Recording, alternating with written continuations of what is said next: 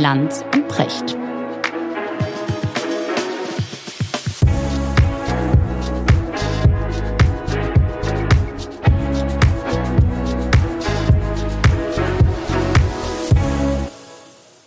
Schönen guten Morgen, Richard. Schönen guten Morgen, Markus. Wie geht's dir? Bist du auch, ich bin, ich bin so ein bisschen äh, immer noch so nasal, hörst du, ne? Mhm. So ein bisschen ange. Ja, so ein bisschen Schnupfen habe ich auch. Ja, hast du auch, ja? ziehe ich wahrscheinlich so ganz fies hoch und so. Ja. Sehr gut. Womit beschäftigst du dich gerade, Richard? Was machst du gerade? Ach, was ich so, was Philosophen so am Morgen machen. Ich gucke den Parteitag der chinesischen KP, der im Oktober war. Mein, mein Sohn hatte dich immer im Verdacht. Mhm, genau, irgendeiner im Westen muss das ja mal gucken. Da Ist natürlich mein äh, Chinesisch auch nicht mehr das, was es mal war. Nein, ich habe mir nur einen kleinen Ausschnitt angeguckt und zwar die- diese legendäre Szene, wo Hu Jintao, der ehemalige Oh ja. Staatspräsident, Ja. ja, jetzt müssen wir gucken, wie wir es formulieren, ähm, betreut, ich hörte Wörter betreut, wie abgeführt, hörte ich auch betreut schon. aus dem Saal geführt wurde. So. In der FAZ stand, er wäre aus dem Saal gezerrt worden. Das Okay. wurde er nicht. nee. Ich habe gelesen, er wurde abgeführt. Ja, das ist auch abgeführt. schon eine ziemlich, ziemlich steile Interpretation des Ja. Ganzen. Ja. Und vor wurde er es auch danach, er- herausgeführt finde ich gut, und dann hieß es vor allem danach, er ist verschwunden. Ich sehe diese ganzen westlichen Journalisten, die ihn sechs Wochen lang gesucht haben, bis er dann beim Begräbnis wieder aufgetaucht ist. Also ich weiß nicht, wie man als westlicher Korrespondent feststellt, ob jemand in China verschwunden ist. Ja, also das kann man ja nur dadurch, dass jemand sich an seine Fersen geheftet hat und dann ist er in irgendeine dunkle Minna abgeführt worden und sechs Wochen lang nicht mehr aufgetaucht. Aber die spannende Frage war ja So, bei dieser genau. Szene, ich habe das ja damals im Oktober gesehen, als Ausschnitt in sämtlichen deutschen äh, Nachrichtensendungen und auch drüber gelesen. Ja, es gab keine große Zeitung, die darüber nicht berichtet hätte. Und eben erzählt hat, wie er da abgeführt wurde oder eben sogar, wie die FAZ schreibt, aus dem Raum gezerrt. So, jetzt habe ich mir das Bild heute Morgen und die Bilder immer wieder und immer wieder angeguckt. Die längste Version geht etwas über zwei Minuten. Da kann man den Kontext so ein bisschen ersehen. Ne? Vorher der Herr links neben ihm, auch irgendein bedeutender KP-Funktionär, dessen Namen ich natürlich nicht kenne, der redet erstmal mit ihm und da liegt da so eine rote Mappe auf dem Tisch. Dann schiebt er die rote Mappe zu sich und dann gibt's da so ein Hin und Her mit der roten Mappe. Und dann kommt irgendwann kommt dann äh, jemand, der ihn da rausgeleitet und dann greift äh, äh, er nochmal nach seiner roten Mappe und dann wird die ihm so ein bisschen weggenommen Mhm. und dann wird er so da so rausgeschoben und er wirkt, ich versuche mal neutral zu sagen, verwirrt. Das ist, glaube ich, der Haupteindruck, verstört, verwirrt. So ein bisschen, als wäre mir nicht klar, was ihm da gerade geschieht. Genau. Also das würde ich mal sagen, ist so das, was man so ungefähr ohne Wissen. Ja, man sieht noch ein bisschen mehr, Richard. diese ne? Szene er, rein Er redet ja auch noch mal mit Xi Jinping. Ja, der dreht sich noch mal rum zu ihm und der lächelt ihm zu, ne, und nickend so macht so eine freundliche Geste so nach dem Motto, das ist alles so in Ordnung, wie es ist. Also so würde man das interpretieren, ne? Da wird auch geredet, nur ist das sind alle diese Versionen, also da hört man nicht, was da gesprochen wird. Man hört so ein paar Nebengeräusche und so, ich glaube, es sind Bilder von AFP. Und gefilmt wurde das deswegen, weil vorher, knapp vorher sogar, äh, die westlichen Medien, die ja normalerweise auf dem Parteitag ziemlich außen vor sind, reingelassen wurden in den Parteitag, so dass sie als erstes quasi diese Szene mitbekommen haben. So, und jetzt bin ich total gespannt auf die Pointe, Richard. Naja, die Pointe ist, dass in diesen ganzen Filmen, die ich gesehen habe, interpretiert wurde. Es ginge um Folgendes in der roten Mappe oder unter diesem roten Klarsichtfolie. Da wäre quasi das künftige Kabinett von Präsident Xi und äh, die Verteilung der Vollmachten und so weiter drin gewesen. Und äh, das wäre mit Sicherheit etwas gewesen, ähm, was ihm nicht gefallen hätte. Ja, also was Jintao nicht, nicht gemocht hätte, weil er als Vertreter des Kollektivismus diese starke Stellung des Präsidenten sicher nicht unterstützt hätte. Das ist so die Interpretation und dass man deswegen eine Art Exempel statuiert hätte, so wie man das früher von Stalin kennt, ja, dass man bevor er, bevor er zur Abstimmung kommt, sozusagen öffentlich vor all den 1000, 2000, ich weiß nicht wie viele es sind, KP-Delegierten, da abgeführt wird, rausgeführt wird, um zu sagen, so, du hast darüber hier nichts mehr zu bestimmen. Ja, du wirst jetzt mal entfernt und dann ist er ja angeblich sechs Wochen verschwunden. So, und diese Version habe ich jetzt in quasi eins zu eins Übereinstimmung ja, von zahlreichen Korrespondenten, die dann da in China waren. Übrigens, die meisten nicht auf dem Parteitag natürlich, ne, so viel westliche sind da gar nicht zugelassen. Die meisten westlichen Korrespondenten können wahrscheinlich auch nicht so fließend Chinesisch und verfolgen da auch nicht die ganzen Reden mit. Aber wie dem auch sei, es wurde überall übereinstimmend eben von der Machtdemonstration von Präsident Xi geschrieben. So, jetzt hatte ich ja unlängst eine Sendung mit Frank Sieren und habe ihn darauf angesprochen. Ne? Frank hab Sieren, ich, hab ich, hab ich großer gesehen. Kenner, lebt seit saßt- 30 Jahren in China. Jetzt will ich natürlich wissen. Ja, die Sendung, ich habe die gesehen, sehr empfehlenswert in der Mediathek äh, abrufbar. Ich, ich habe sie mir angesehen und war vor allen Dingen verblüfft, wie unvergleichlich gut und jung du darin ausgesehen Meine hast und dachte Güte. wieder, dachte wieder, älter zu werden ist auch eine Frage der richtigen Beleuchtung. Absolut, würde ich Ja. auch sagen. Also sie haben wahrscheinlich Hammer. gut geschminkt und viel getrickst Ja. und so weiter. Genau. Ja, und dann gehöre ich dann auch zu den Leuten, die sich dann irgendwann, wenn Ja. sie sich im Fernsehen sehen, nicht mehr erkennen. Genau, wie ein dynamischer End-40er. Sehr schön sahst du da aus. Wunderbar. Also da sieht gefallen. man, wie man die Öffentlichkeit hinter die Fichte führen kann. So, So, und zum eben zum Thema Thema, Manipulation. Öffentlichkeit und Manipulation. Genau, Jetzt genau. eben, ich frage Frank Sieren und ähm, der sagt, ja, ja, gut, der Mann ist über 80, ja, und äh, dem ging's nicht gut. Und die haben gemerkt, der ist irgendwie ein bisschen konfus und, und, und vielleicht irgendwie nicht mehr ganz klar. Ja, so ein Volkskongress dauert ja auch ja, lange. ist, Ne? Ja ermüdet Stunden. und hat Herrlich. keinen Überblick mehr und dann sind die halt, äh, haben die ihn halt freundlich, ja, also fürsorglich hier hinaus geleitet. Ja, ja, so, jetzt ja, stehen ja, zwei ja. Versionen im So, Raum. genau. Und jetzt möchte man natürlich wissen, mein Gott, was, Was von beiden stimmt denn? Genau. Und dafür muss man ja eines wissen. Woher wissen die Leute, die darüber urteilen, was da genau passiert Wir ist? werden es nicht mehr klären können. Nee, aber, aber weißt du, was ich möchte? Ja, ich würde mich also wahnsinnig freuen. Ich war ja lange in der Jury vom Henry-Nannen-Preis. Ne? Und ich kann ja nur jeden jungen, investigativen Journalisten auffordern, sich da mal hinterzuklemmen und Licht in dieses Dunkel zu bringen, weil ich finde es wahnsinnig wichtig. Ich möchte, äh, weißt du, es, es geht am Ende nicht um Hu Jintao, ja. Nee, und und es geht noch für mich noch nicht mal um Xi, sondern Genau. es geht um die Frage, wenn wir darüber berichten, von solchen Ereignissen und daraus ja sehr weitreichende Schlussfolgerungen ziehen. Ob die nun richtig oder falsch sind, können wir nicht beurteilen. Und das eigentlich das ist, was von dem Parteitag der KP mir hängen geblieben ist in der Berichterstattung unserer Medien.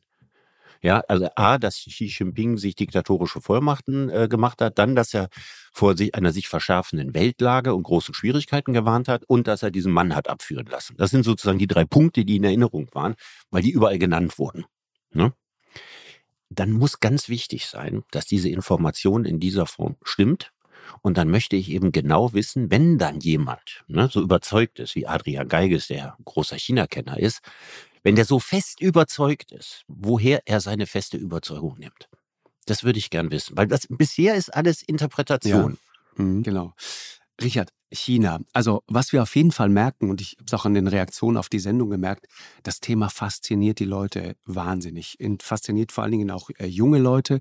Wir hatten da um Mitternacht noch sehr viel, wirklich äh, sehr junges Publikum ähm, äh, dabei.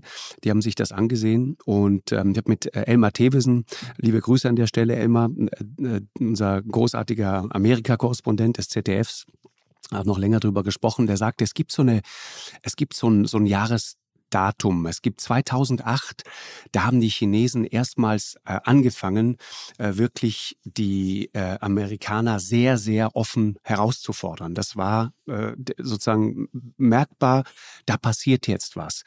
Und da hat sich sozusagen diese Rivalität immer weiter aufgeschaukelt, bis zu dem Punkt, an dem wir heute sind, wo wir merken, okay, da passiert jetzt etwas, das, da- das Wettrennen zweier Supermächte, da werden sich Machtverhältnisse auf der Welt verschieben.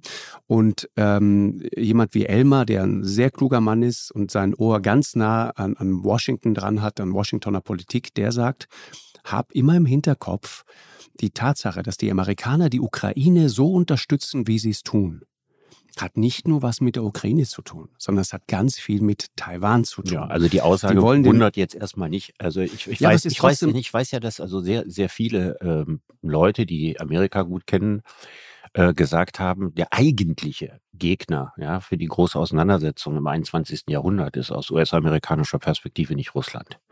nee, Dafür ist Russland genau. einfach äh, politisch und vor allem wirtschaftlich nicht bedeutend genug. genau. Ich Sondern das ist interessant zu sagen, sozusagen eine, eine Zwischenetappe, ja, oder, oder so, sozusagen ein, ein Vorgeplänkel in der ganz großen Auseinandersetzung mit China. Und es gibt offensichtlich ähm, bei den Leuten, die also da strategische Überlegungen machen, ne, diesen, diesen ganzen Thinktanks, sehr, sehr viel mehr Leute, die sich mit China beschäftigen, als sich, die sich mit Russland beschäftigen. Mhm, genau. Weil das ist eigentlich so die, die, das große Armageddon, ja, was man im Auge hat. Das ist ja sozusagen dieser, dieser Wettkampf, ich will ja nicht hoffen Endkampf, aber Wettkampf mit China.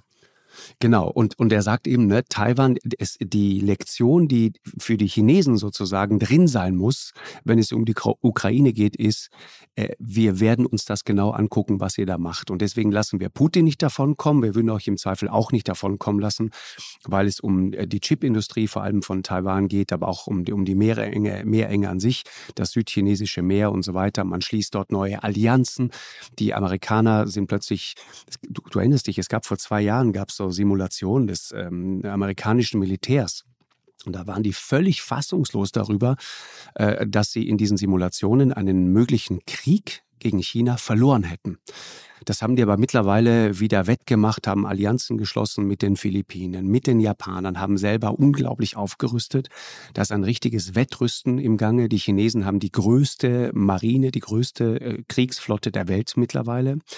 Äh, und wenn man sich mal sozusagen die Eckdaten anguckt, ähm, äh, Ballons, die plötzlich abgeschossen werden, ähm, amerikanische Bürgermeister in North Dakota zum Beispiel, eine schöne Geschichte gelesen, der ganz, ganz, ganz, ganz stolz darauf war, dass die Chinesen im November 2021 äh, bei denen eine Maisverarbeitungsanlage errichten wollten.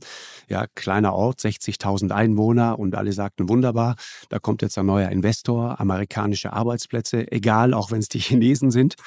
Und seit der Ballongeschichte ist das Ding vom Tisch. Und die sagen, wenn es um nationale Sicherheit geht, dann darf Wirtschaft keine Rolle spielen. Das sagen die Amerikaner, ja, die, mhm. die auf Wirtschaft Aber sie können so es nicht flächendeckend sagen. Also China ist hier drittgrößter Handelspartner. Ja, das ist der Punkt. Und äh, das ist ja eben der ganz große Unterschied. Ne? Frank, Sieren, Frank Sieren sagt immer, wir können China nicht mehr bedrohen oder erpressen. Ja, also früher wäre das möglich gewesen, bis vor 20 Jahren vielleicht. Aber jetzt erst recht nicht mehr.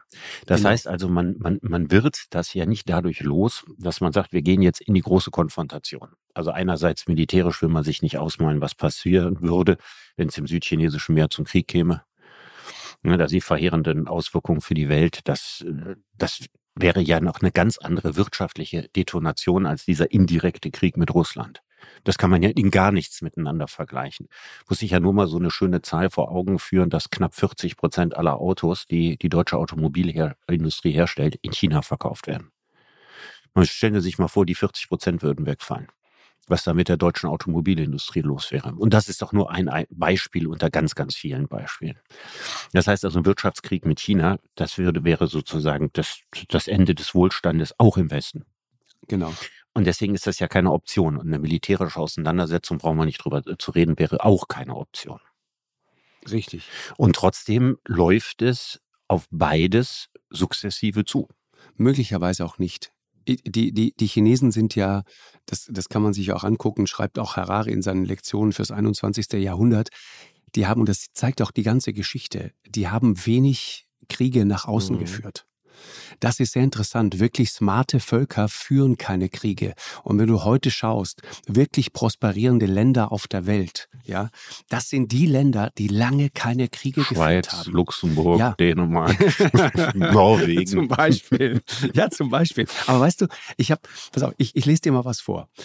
In der Weltgeschichte gab es eine Reihe von Hochkulturen, zum Beispiel im heutigen Iran, Irak, äh, also Mesopotamien, ja, früher Zweistromland genannt, Hochkulturen der Inkas, Tolteken, Azteken in Südamerika, Hochkulturen in Indien und Ägypten. Die chinesische Hochkultur ist zwischen 4000 und 5000 Jahren alt. Und das Besondere an ihr ist, sie lebt immer noch, obwohl sie uralt ist. Warum ist das so? Und warum sind alle anderen untergegangen. Das finde ich einen so guten Text, ein Teil aus einem, aus einem Interview mit Helmut Schmidt, der, glaube ich, 15 Mal in China war und der vor allen Dingen fasziniert, der war nicht begeistert, aber war fasziniert und neugierig. Neugierig, hat er Land. gesagt. Mhm. Genau, weil er immer sagte, dieses Land ist so ganz anders. Und es ist ein gigantisches Experiment, das da gerade läuft. Ausgang sozusagen offen. Es gibt auch viele Schwächen in China, da reden wir bestimmt gleich noch drüber. Aber wenn du dir zum Beispiel mal anschaust, so eine Stadt wie Shenzhen, ja, nicht weit von Hongkong. Ich meine, vor 40 Jahren, und das macht alles so klar. Ein Fischerdorf. Ein Fischerdorf. 30.000 Leute. Heute leben da 80 Millionen Menschen, ja. Und zwar mit E-Autos, der Verkehr zu 100 Prozent äh, elektrisch, der öffentliche Nahverkehr komplett mit Ökostrom, die ersten autonomen Fahrzeuge, 16.000 E-Busse, 22.000 E-Taxis, unzählige Elektroroller. Das ist die Welthauptstadt der E-Mobilität. 5G äh, wurde dort genau. entwickelt. Wenn Nokia und Ericsson heute 5G-Technologie ausprobieren wollen, haben sie gar keine andere Wahl, als dorthin zu gehen und das mit Entwicklern Entwicklern aus Shenzhen zu machen. Und was ich so interessant finde, unfassbar jung. Zusammen mit Mumbai ist diese Megacity die niedrigste Stadt auf der Welt, äh, die jüngste Stadt mhm. auf der Welt. 29 Jahre. Im Vergleich dazu London im Schnitt 35, New York 36, Berlin und Hongkong 43. Das ist das, was da passiert. Und, und diese, diese Entwicklung, diese Berlin ist nur so jung, weil so viele junge Leute zugezogen sind aus aller Welt. auch das. Junge Amerikaner zum Beispiel. Ja. ja. Richtig, richtig, richtig, richtig. Und das, das finde ich halt so ähm, faszinierend. Äh, gleichzeitig unsere Abhängigkeit. Ich meine, wir reden die ganze Zeit davon und sagen, na, wir müssen da aufpassen. Dieses deutsche Wohlstandsmodell ist ja äh, schwer unter die Räder gekommen. Ja, das stand ja auf zwei Säulen, haben wir schon ein paar Mal drüber gesprochen. Billige Energie aus Russland und auf der anderen Seite dieser gigantische chinesische Markt. Und wir müssen da jetzt aufpassen. Denk an die Diskussion um den Hamburger Hafen, Decoupling. Wir müssen uns unabhängiger machen. Die Wahrheit ist, der Handel der deutschen Wirtschaft mit China ist im vergangenen Jahr auf einen neuen Rekordwert gestiegen. Richtig. 298 Milliarden Euro. Das ist ein Wachstum von 21 Prozent gegenüber 2021. Das musst du dir mal klar machen. Also das, das Geld geht dahin, wo die Zukunft ist. Ne? Und äh, genau. das andere, was wir politisch äh, äh, verlautbaren lassen, ich meine, das sind immer zwei verschiedene Dinge. Ne? Also ich meine, die Generationen von Bundeskanzlern, alle nach äh, Helmut Schmidt, der hat das ja nicht gemacht. Ne? Der hat die Chinesen natürlich mit einem anderen Blick gesehen als alle bitteren Politiker nach ihm und die Journalisten sowieso. Naja, jedenfalls, ähm, abgesehen von Helmut Schmidt. Schöne Nummer. Und danach haben also all die, all die äh, Bundeskanzler also immer ihre Pflichtaufgabe getan, äh, während die, wenn die Medien dabei sind, drei Sätze über die Menschenrechte zu verlieren. Und anschließend hat man immer weiter wachsende Geschäfte gemacht. Und dazu gibt es wahrscheinlich auch keine Alternative. Und ich möchte einen äh, Gedanken von Frank Siren hier zitieren, der, der mir neu war, ne, der mich ins Nachdenken gebracht hat. Mhm. Der ja auch sagt, natürlich ist das so. Ich meine, wir wollen lieber unsere Werte haben als die Werte Chinas. Und es gibt ja Dinge, die wir tatsächlich nicht miteinander teilen. Und äh, wir haben eine deutlich umfassendere Vorstellung von Menschenrechten, von Pressefreiheit, individueller Freiheit und so weiter und so weiter. Nur wenn wir die in die Waagschale legen wollen, ist eine Bedingung unabdingbar. Wir müssen wirtschaftlichen Erfolg haben. Kein Mensch übernimmt Werte von Verlierern.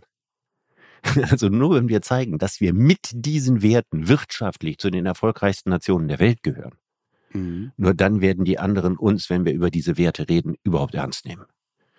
Sollten wir aber einen wirtschaftlichen Abstieg hinlegen, werden wir auch unsere Werte global nicht irgendwo durchsetzen oder schmackhaft machen können.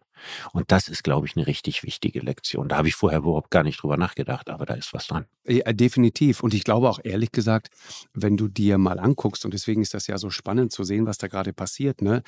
Die, die Südafrikaner machen gerade ein großes Militärmanöver in diesen Tagen.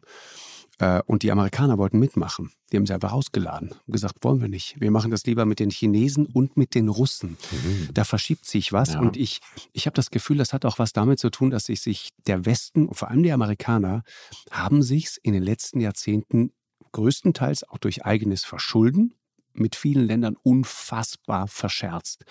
Also wenn du diese, allein diese, diese Anmaßung im, im Irak, die Demokratie amerikanischer Prägung einzuführen zum Beispiel. Ja, falls, falls, sagen, falls, falls das je ernst gemeint war, das ist nochmal eine Frage für ja, sich, aber, aber, zumindest offiziell, offiziell genau. so verkündet. Und dann gleichzeitig Nation Building. Nation Building und gleichzeitig begehst du unglaubliche Menschenrechtsverletzungen und echte Kriegsverbrechen, mhm. die du dann auch noch versuchst zu verschleiern, ja. Das heißt, richtige Doppelstandards, dann ist das schwierig und Stichwort Glaubwürdigkeit des Westens. Erinnerst du dich, es gab diese Geschichte letztes Jahr war es, glaube ich, im Juni, irgendwann im Sommer auf jeden Fall, Amerika-Gipfel. Da hat Joe Biden zu einem Amerika-Gipfel eingeladen und hat, pass auf, Kuba, Nicaragua und Venezuela ausgeladen mit der Begründung, sie sei nicht demokratisch genug. Also Stichwort wertegeleitete ja, Außenpolitik. Ja. Und wir sind ja die Guten. Natürlich. Und interessant war, was dann passiert ist. Erinnerst du dich? Mexiko hat daraufhin gesagt, okay, wenn die so arrogant sind, dann kommen wir auch nicht. Mhm. Ja. Und die, die, die Chinesen sind da natürlich deutlich flexibler und sagen, pass auf, auch den Afrikanern, äh, ihr müsst jetzt nicht gleich unbedingt den Kommunismus einführen, wir bringen euch aber erstmal eine, eine Straße, eine Klinik und, und Strom, der nicht jeden Tag zusammenbricht und einen Kredit kriegt ihr auch noch. Also das heißt, wir exportieren Ideologie äh, oder Ideale meinetwegen, demokratische Ideale, ja, Moral und teilweise wirklich auch Moralismus und auch Scheinheiligkeit. Und Chinesen gehen da sehr viel pragmatischer ran. Und da habe ich das Gefühl, da passiert gerade was. Wie siehst du das, Richard? Also es gibt ja eine interessante Parallele zwischen China und Henry Kissinger. ja, ja, also je älter Kissinger wird, umso mehr erinnerte mich an die Chinesen oder die Chinesen haben ihn als Lehrmeister genommen. Mhm. Also der, der alte Kissinger von heute vertritt ja die Ansicht, Länder sollten mit ihren Werten nicht hausieren gehen, genauso wie Helmut Schmidt das meinte, sondern Länder haben Interessen und die sollten sie so geschickt wie möglich vertreten. Und das Interessante ist eben, dass die chinesische Politik eine strengstens interessensgeleitete Politik ist. Also es gibt ja nicht viel ideologisches Brimbamborium in Außenpolitik. Wir reden jetzt nicht äh, China nach innen, mhm. ne, mit dem, was die Leute traktiert werden, sondern anders als das zum Beispiel der Westen macht, in der christlichen Tradition, ne, der Kreuzfahrer und so weiter. Wir missionieren ja mit unseren Werten. Das haben wir ja vom Christentum übernommen und wir wollen ja, dass die ganze Welt so wird wie wir. Und das ist etwas, was die Chinesen nicht machen. Also die versuchen ja nicht, uns vom Kommunismus zu bekehren oder wie auch immer die ihre Gesellschaftsform nennen, ne? diese Mischung aus Raubtierkapitalismus, Kommunismus und so ein bisschen konfuzianistische äh, Würze, ne? sondern das machen die alles nicht, sondern es wird ja möglichst geschickt versucht, Interessen zu verfolgen, also im besten Sinne Machiavellismus zu betreiben. Das ist übrigens interessant, mal aufzuräumen mit den Vorurteilen gegen Machiavelli. Ja. Na, Machiavelli gilt ja immer so als der große böse Schweinehund, der so dem genau. Fürsten gesagt hat, du musst jede miese Finte und jeden bösen Trick oder so machen, um dich durchzusetzen. Aber tatsächlich war für die damalige Zeit was ungewöhnlich, äh, Machiavelli ein Republikaner. Und was er nicht wollte, war wertegeleitete Politik. Das war sein Feind. Und wertegeleitete Politik bedeutete damals christliche Politik zum Beispiel. Na, wir reden über das Spätmittelalter, Anfang der Renaissance. Und wir reden ja, über Italien, ne? Wir reden über Italien in der damaligen Zeit und sein Vorbild war die Römische Republik, die eben auch nicht wertegeleitet war, sondern die nur ihre Interessen verfolgt hat. Und das war die Grundlage für die Idee mit dem, mit dem Fürsten, zu sagen, äh, Realpolitik betreiben. Immer auf die Interessen gucken ja, ähm, kühles, äh, eiskaltes Schach spielen. Aber sich nicht irgendwie hitzig in irgendwas äh, reinziehen lassen oder persönliche Präferenzen und Weltanschauungen damit reinmischen und, und, und. Und das beschreibt relativ gut, wie die chinesische Außenpolitik funktioniert. Und das ist eben die große Gemeinsamkeit zu Henry Kissinger. Denn anders als das in seiner früheren Zeit mal war, ich sag mal Vietnamkrieg und so weiter, ist er ja auch ein absoluter Vertreter von eiskaltem Schach in der Außenpolitik. Mhm und mit dem Raushalten von starken Wertüberzeugungen. Genau. Muss, muss, muss gerade an, an, an, es gibt, gibt so einen chinesischen Satz, der mir hängen geblieben ist, äh, sieh immer zu, deine Kraft zu verbergen. Zeig nicht, wie stark du wirklich bist. Aber das hat sich ja äh, gründlich geändert. Ne? Wir haben mal äh, vorhin darüber gesprochen, dass so ungefähr ab 2008 die Chinesen, die Amerikaner ganz offensiv herausfordern. Das mhm. beginnt auch mit, auch mit dem Aufstieg von Xi Jinping. Ich weiß nicht, ob du dich erinnerst, es gibt diese Geschichte, Obama auf Staatsbesuch in Peking 2016. Die Sache mit der Flugzeugtreppe. Ja, Erinnerst du dich daran? Ich meine, ja. überleg doch mal, es geht, muss man vielleicht kurz erzählen, ja, so Obama landet in Peking und es geht um die Frage, wie steigt er jetzt aus der Air Force One, aus diesem Flugzeug aus? Und äh, die Amerikaner legen offensichtlich bei Staatsbesuchen Wert darauf, dass der Präsident über die eigene, über eine amerikanische Treppe aussteigt. Warum auch immer, das schon Warum auch genug. immer das so ist. Ja. Sicherheit, Sicherheit, vor, Safety, weißt du, ja, Safety. Mal vor, jeder Safety. Staatspräsident würde darauf bestehen. Ja. ja, du, die fahren ja auch mit ihren eigenen Autos durch die Welt. Ich habe das hier in Hamburg äh, damals erlebt, wie die zwei Karren für Donald Trump eingeflogen worden sind. Okay. Da also wegen der Attentatsgefahr, ja? Warum auch immer, auf jeden Fall, diese Treppe scheint äh, ein mörderisches Ding zu sein. Und die Chinesen hatten diese Treppe nicht. Ich glaube, sie wollten sie nicht haben und der chinesische äh, Zuständige schiebt dann diese chinesische Treppe ran und äh, die Amerikaner sagen, nee, da steigen wir nicht aus, das geht, nehmen wir nicht.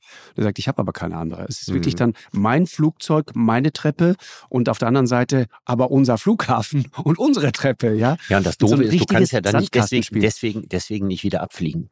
Nee. Dann sagt der amerikanische Präsident war beleidigt, weil er nicht über seine eigene Treppe aussteigen durfte. Dann steht man nicht gut da, aber darf auch nicht nachgeben. Genau, er stieg nicht aus. Obama blieb ja. ewig lang in diesem und Flugzeug schmollte und, in dem Flugzeug und stieg nicht aus. Und ich glaube, der Kompromiss war dann am Ende, es wurde dann doch die eigene, die amerikanische Treppe genommen. Ja, ja. Aber hinten raus. Hinten raus, genau. Und Beobachter äh, weisen darauf hin und sagen, 20 Jahre vorher, als Bill Clinton da war, da haben die amerikanischen Beamten die, die Chinesen Chinesen rumgeschubst wie sonst was und haben den, sind dort aufgetreten wie, wie Graf Koks in der Gasanstalt und haben denen irgendwie klar gemacht, das läuft hier nach unseren Regeln. Das ist sozusagen vorbei. Ja, das ist ein schönes Sinnbild. Ne? Ja, total. Also sind wir wieder bei dem Satz, wir können nicht mehr bedrohen und erpressen.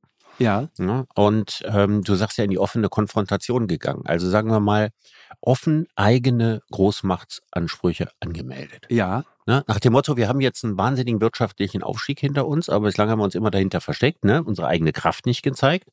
So, und jetzt wird es Zeit, 21. Jahrhundert. Und jetzt müssen wir mal die politische Topografie neu entwerfen und gucken, wo sind die großen Berge. Genau. Und dann stellt man eben fest, dass im USA zwar noch immer ein großer Berg ist, auch wenn er so ein bisschen gletscherartig schmilzt und Europa genau dasselbe. Und dass es eben andere große Berge gibt, China der größte davon, aber es gibt ja noch viele andere. Und dass das eben die neue Topografie des 21. Jahrhunderts ist und dass dann chinesische Perspektive gleiches Recht für alle gelten soll. Genau. Und die Perspektive, Richard, total interessant. Ich meine, wir Deutschen glauben ja gerne, dass die ganze Welt über Greta Thunberg und Luisa Neubauer redet und über Fridays for Future äh, und über die letzte Generation und so weiter. Das ist aber eine völlig eurozentristische Sicht.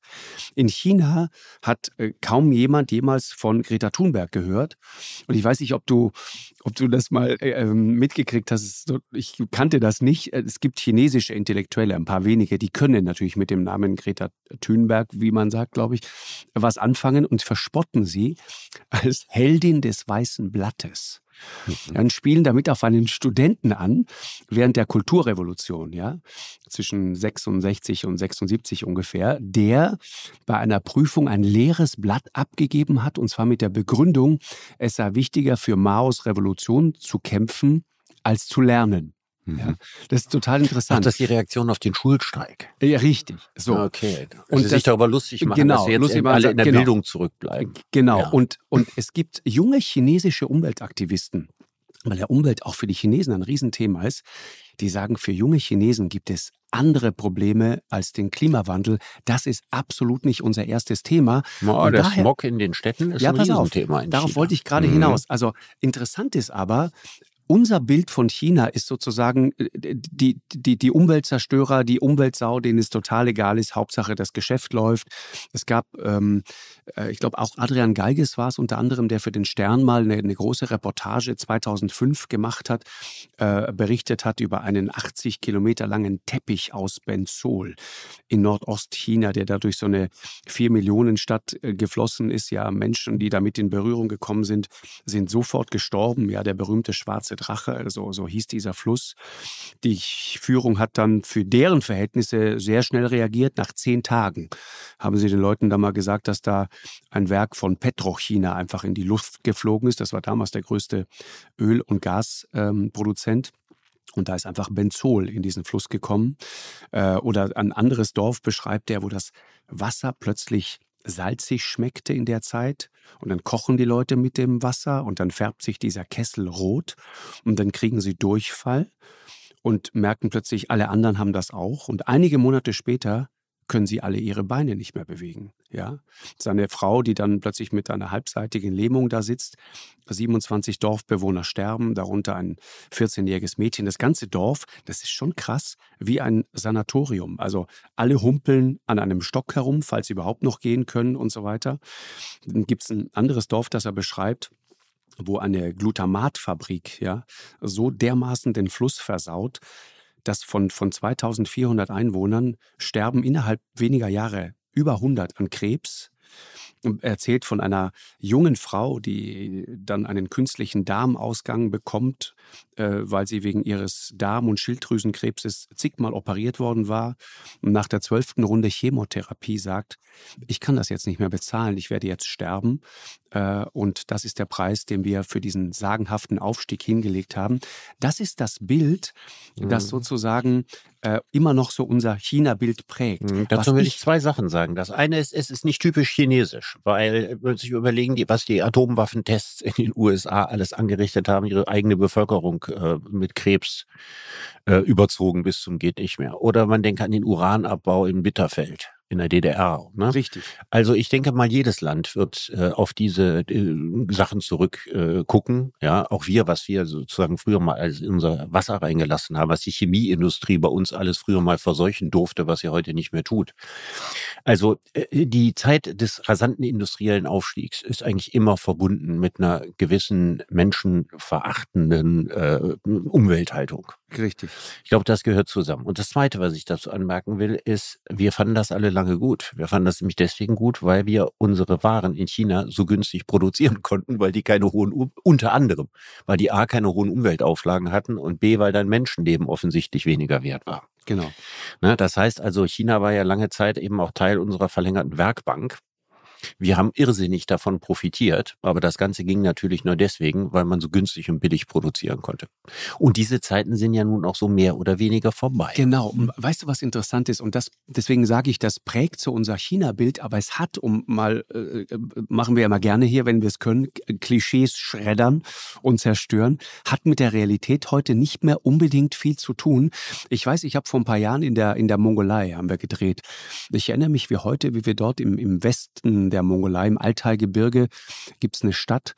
Äh, es war bitterkalt, minus 40 Grad und wir, wir kamen aus diesem Flugzeug raus und ich erinnere mich, du atmetest einmal ein und plötzlich brennt die ganze Lunge. Da war ein unvorstellbar stinkendes, dreckiges Kohlekraftwerk einfach mitten in dieser Stadt. Und solche Geschichten gab es eben damals auch in China unendlich viele.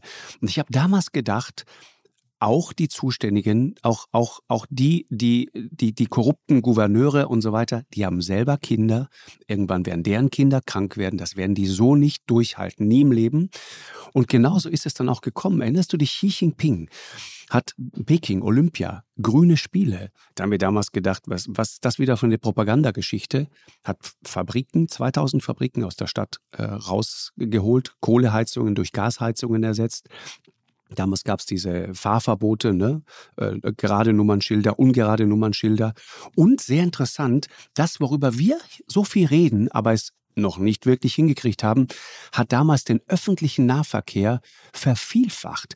Es gab 2008 in Peking gerade mal zwei U-Bahn-Linien, äh, eine runde und eine gerade. Heute hast du 23 Linien, 400 Stationen, 700 Kilometer. Ist das größte U-Bahn-Netz der Welt. Das zweite ist in Shanghai. Ja, gleichzeitig die Mobilität verändert. Das chinesische Hochgeschwindigkeitszugnetz ist mit Abstand das längste der Welt, 20.000 Kilometer, wo Züge mit 400 km/h fahren äh, und so weiter. Ich meine, wir haben 2.600 Kilometer, auch kleineres Land, aber ich sage mal mehr als 250 km/h kriegen wir in aller Regel nicht hin. Und anders als bei uns sind 98,8 Prozent der chinesischen Züge absolut pünktlich. Das ist wirklich interessant. Ja, wir kommen, in, wir kommen, wenn du das so aufzählst, ne? Wir kommen natürlich in diese merkwürdige Situation, wenn man sagt, also sowas wie Shenzhen zu bauen.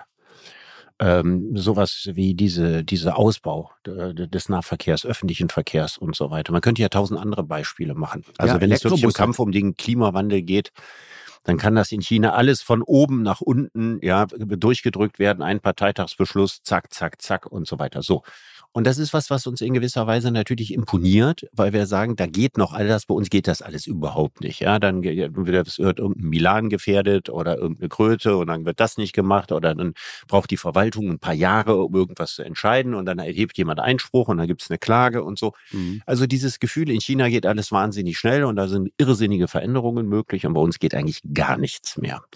So, das würde ja dann zu dem simplen Schluss führen, dass wir sagen, wir brauchen irgendwie mehr chinesische Verhältnisse in der deutschen ja, Politik. Und da sträubt nicht. sich ja gleichzeitig ja, alles gegen, weil genau das wollen wir ja gerade nicht. Mhm. Also wir haben ein politisches System, das, wenn man ganz ehrlich ist, natürlich sehr begabt dazu ist, sich selbst lahmzulegen. Wir haben lauter Parteien der Mitte, ja, von zwei Parteien am Rand mal abgesehen, aber wir haben 80 Prozent der Wähler in der Mitte. Und wir haben ein System, wo diese Leute immer gegeneinander regieren. Ne, in dem Fall also jetzt drei Parteien gegen die CDU und so. Obwohl man, wenn man in der Regierung wäre, zu 90 Prozent dieselbe Politik macht. Und dann ist man damit beschäftigt, der anderen das Leben schwer zu machen und, und, und, und, und, und, und. Und das ist alles natürlich unter reinen Effizienzgesichtspunkten ist diese Art von Demokratie nicht effizient. Das Interessante ist, dass sich das natürlich die alten Griechen schon überlegt haben. Ne? Aristoteles hat gesagt, die effizienteste Regierungsform ist eine Monarchie, also eine Autokratie mhm. Ne, wie China, eine Diktatur.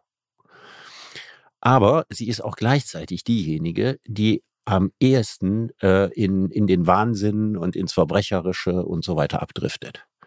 Das heißt, die also von, von ihrer Ausrichtung her die instabilste ist. Ja, also das kann für das Land den größten Wohltat und äh, das Allerschlimmste bringen. Und in der Demokratie kommt am Ende das raus, wo es genau umgekehrt ist. Das ist sozusagen am stabilsten, also am geringsten die Wahrscheinlichkeit, dass ganz großer böser Missbrauch stattfindet, aber gleichzeitig am uneffektivsten. Mhm. Und das ist so ein bisschen die Lage, vor der wir gegenwärtig stehen. Ne, wir hätten gern etwas mehr Zug wie in China und gleichzeitig wollen wir diesen ganzen Mist, der mit China in Verbindung gebracht wird, zu Recht. Ja, also eben Einschränkungen der persönlichen Freiheiten und äh, Unterordnung des Individuums unter ein verordnetes Gemeinwohl, Einschränkung der Pressefreiheit, radikale Verfolgung andersdenkender, Beispiel Uiguren und so weiter und so. Das alles wollen wir ja nicht. Und jetzt stehen wir hilflos zwischen zwei Polen und muss ganz ehrlich sagen, wir sind zutiefst verunsichert. Mhm, ist richtig. Wir wissen eigentlich gar nicht mehr, wie und wo wir hinwollen. Ich habe schon vor Jahren mich mal gewundert bei einer Veranstaltung in Hannover. Und da hat der damalige äh, Verbandsvorsitzende äh, eines großen Wirtschaftsverbandes in Niedersachsen Werbung für China gemacht. Also ich begeistert daran, das ist jetzt fünf, sechs Jahre her, was da Zucht drin ist und was da geht und so weiter und sich eben aufgeregt darüber, dass wir uns politisch völlig ausbremsen und dass große Innovationen in Deutschland eigentlich nicht mehr möglich sind. Das war so das erste Mal, dass ich jetzt von jemandem, der auch äh, mit CDU-Mitglied war und auch, glaube ich, Ämter hatte und so weiter, sowas gehört habe. Dass so ein CDU-Mann sich für China begeistert. Und in den letzten zwei, drei Jahren ist mir das bei Konservativen ganz, ganz oft begegnet. Ja ne, dass man denkt, mein Gott, äh, wir verlabern und verhindern hier irgendwie alles, wir sind nicht, wir, wir werden abgehängt und so weiter, wegen unserer Demokratie und Bürokratie, die man ja gar nicht mehr voneinander trennen kann und in der jeder Fortschritt ausgehebelt wird. Und diese Klage hört man ja immer und überall. Ja, und gleichzeitig gibt es ja nun wirklich innenpolitisch nichts an China, ja, was man sich ja ernsthaft wünschen möchte. Ja, ist richtig. Ich bin ja. sehr gespannt, wie wir da irgendwie aus diesem, diesem Gedankensalat quasi rauskommen. Ja, aber um, um den Gedankensalat sozusagen oder den, den Konflikt, in dem wir da stecken, nochmal ein bisschen deutlicher zu machen. Ne? Ich meine, auf der einen Seite, die Hälfte aller Überwachungskameras auf diesem Planeten hängt in China rum. Die Hälfte. In keinem anderen Land der Welt sind so viele Journalisten im Knast wie in China. Ja, in, in China, China hat massive Probleme an ganz, ganz vielen Punkten. Und ich glaube, es, wir, wir, wir sollten uns mal klar machen, ich habe neulich mit meinem Sohn darüber diskutiert. Der sagte, Papa, weißt du, der große Vorzug einer Demokratie gegenüber einer Diktatur oder einer Autokratie ist, dass du in einer Demokratie kannst du nur so korrupt sein, bis es dem ersten Staatsanwalt auffällt. In einer Autokratie, in einer Diktatur kannst du so korrupt sein, dass es den Typen über dir gerade nicht stört. Mhm. Und so geht das bis nach oben hindurch und das hast du sozusagen auch bei Putin und das führt dann dazu, dass da am Ende oben Leute sitzen und ich glaube, die Gefahr hat Xi gerade auch, dass dir keiner mehr die Wahrheit sagt. Mhm. Putin dachte, er reformiert seine Armee mit unglaublich vielen Petromilliarden und Abermilliarden. In Wahrheit hat er wahrscheinlich irgendwie Schiffe irgendwo auf Malta finanziert, ja. Und die, die Leute haben sich die Milliarden einfach eingesteckt. Und ich glaube, die Gefahr hat er gerade auch. Auf der anderen Seite, wenn du sagst, von oben ansagen. Ich meine, mich beeindruckt das, wenn ich höre, dass 99 Prozent aller Elektrobusse weltweit sind in China unterwegs. Ja, das haben die einfach mal so angesagt. Mich beeindruckt auch, wenn man mal guckt, wie viele Menschen die Chinesen äh, aus bitterster Armut befreit haben. So. Innerhalb sehr weniger äh, genau. Jahrzehnte. Genau. Es ist wahrscheinlich diesbezüglich die größte Menschheitsleistung der Geschichte. Das Experiment. Es gibt wahrscheinlich kein genau. zweites Beispiel, dass hunderte Millionen von Menschen aus der Armut befreit wurden. Ja, und zwar aus bitterster Armut. Also ich erinnere gerne daran, dass in der Zeit äh, des großen Sprung nach vorn, wie das damals unter Mao hieß, Millionen von Chinesen ja, verhungert sind.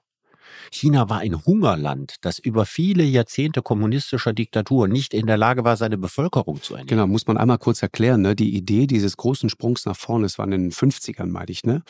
war ja ähm, zu sagen, in jedem Dorf ein Stahlwerk. Das war die Idee. Und ja. das hatte Mao einfach so angesagt, also Industrialisierung um jeden Preis mit, mit der Folge, dass die Leute nicht mehr sich um ihre Landwirtschaft, um ihre Felder gekümmert haben äh, und am Ende schlicht an Hunger gestorben sind. Und mutmaßlich, also man weiß es nicht so genau, äh, ich habe neulich eine Zahl gelesen, hat mich so beeindruckt, 45 Millionen Tote. Mhm. Auch in also, der Kulturrevolution, man, man weiß den, es nicht so den, genau. Bei den, bei genau. den Zahlen sein. Also es gab genau. mal vor, vor langer Zeit dieses berühmte Schwarzbuch Kommunismus. Mhm. Und da wurden sozusagen aufgezählt, welches System wie, wo, wann, wie viele Tote äh, fabriziert hat. Das sind natürlich immer sehr, sehr schwierige Zahlen. Ne? Weil da hat darüber hat keiner Statistik geführt. Ne? Das kann man nur sehr, sehr grob schätzen. Aber es wäre doch auch egal, ob es am Ende 12 Millionen oder 45 Millionen sind. Es ist trotzdem eine unglaubliche Katastrophe, wenn man überlegt, wo China heute steht. Genau. Ja, und dass das nicht unbedingt hätte sein müssen. Na, also das waren schon gigantische Katastrophen, die dieses Land erlebt hat. Ganz schlimme Verirrungen. Kulturrevolution das gleiche. Da hast du dann ne, zwischen 66 und 76 ungefähr bis zum Tod von Mao äh, wo auch, die, da schwanken die Zahlen total krass zwischen Hunderttausenden und vielen, vielen Millionen. Keiner weiß das so genau, deswegen hast du völlig recht mit deiner Anmerkung. Aber dann sich zu korrigieren und zu sagen, pass auf, wir, wir merken, dass mit der Umwelt, das geht so nicht mehr weiter. Wenn du mal überlegst, 2017, das ist eine Zahl, die ich da habe, das ist irre, hat China mehr Geld in erneuerbare Energien gesteckt als die USA die gesamte EU und Japan zusammen. Neun der zehn größten Hersteller von Solarkollektoren sind in China. Fünf der zehn größten da Hersteller wir von mal Windkraftanlagen. auf dem ja, Sektor. Haben wir, entwickelt. haben wir das verbaselt. Haben wir entwickelt, ja. Die, die Wind, äh, das Gleiche, ja. Fünf der zehn größten sitzen alle dort. Also das ist wirklich wahnsinnig beeindruckend. Ja, weißt du, was die so nicht haben? Die haben keine Lobbys des Bestehenden. Mhm. Das ist ja bei uns so. Ich meine, ähm, erneuerbare Energien, wir wissen ja selber, wie schwer sich die großen Energiekonzerne sehr, sehr lange dazu äh, gegen getan haben. Riesige Investitionen und dann gab es ja Geld, das konnte man drucken mit den alten, was man hatte, mit Kohle und mit Kernkraft und so. Und die, die, die sitzen ja, die haben, die haben Macht, ja, die haben ihre Leute in der Politik. Ja, es ist ein enorm erfolgreicher Lobbyismus, der immer auch Innovation aufhält.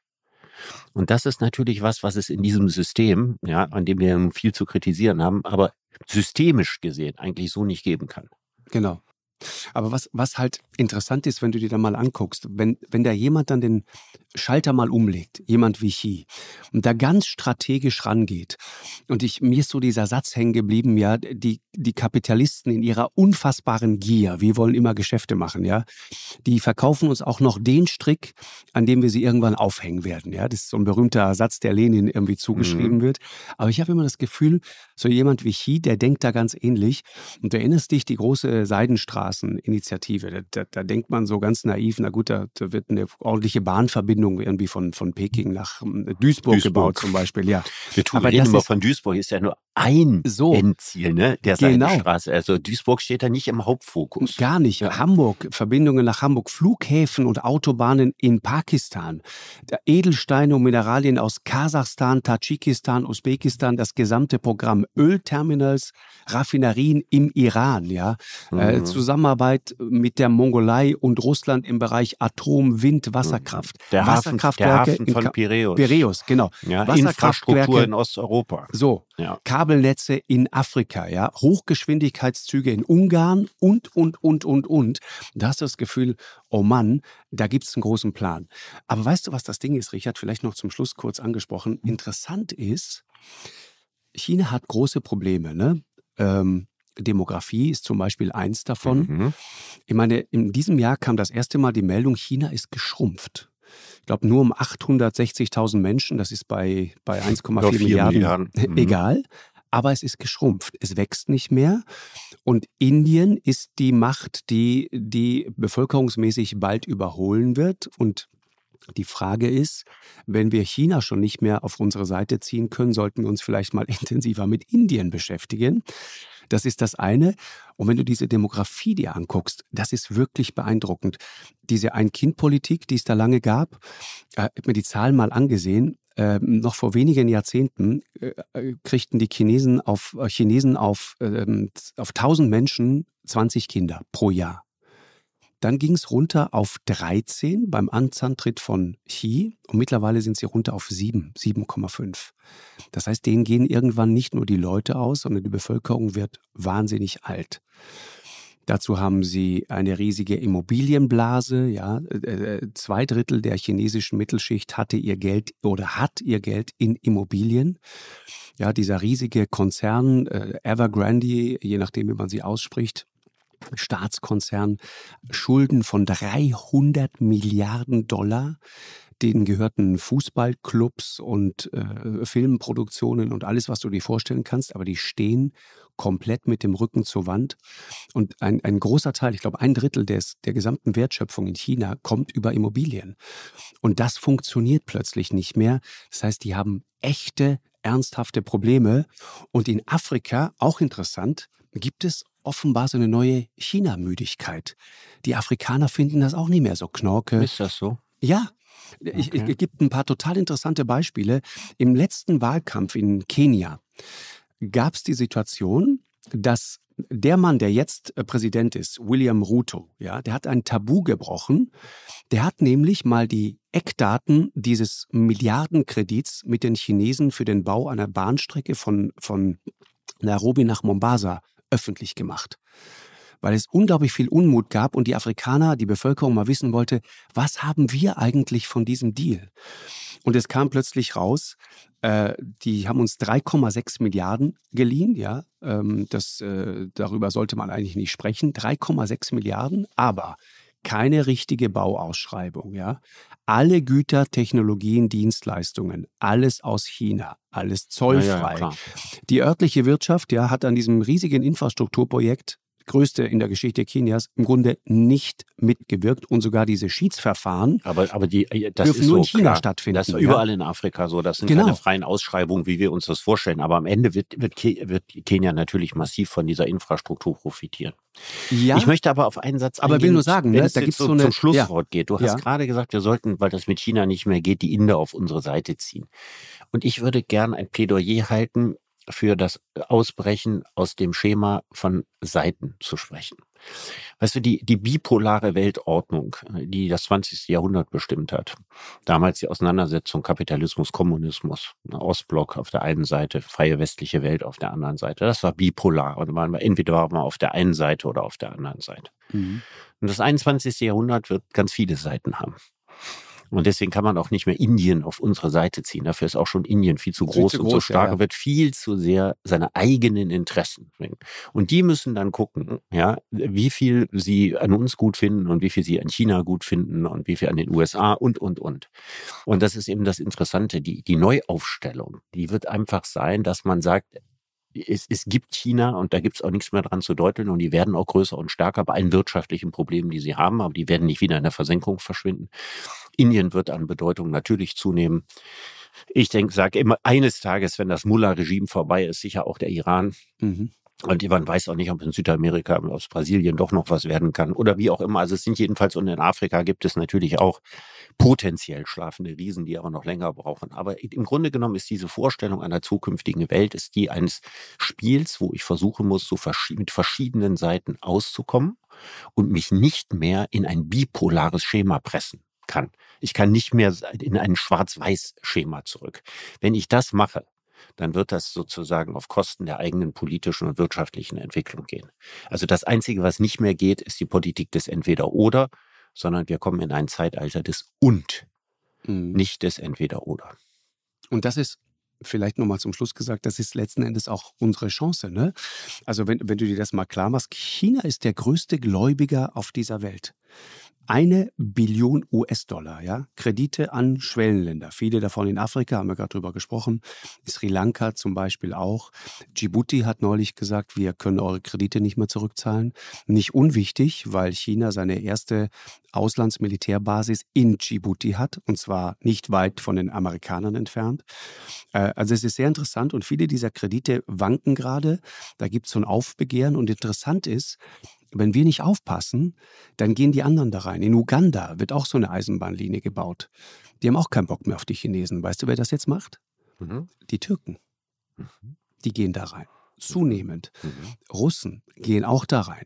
Und ich denke manchmal, das könnte uns Angst machen, wenn man das so hört.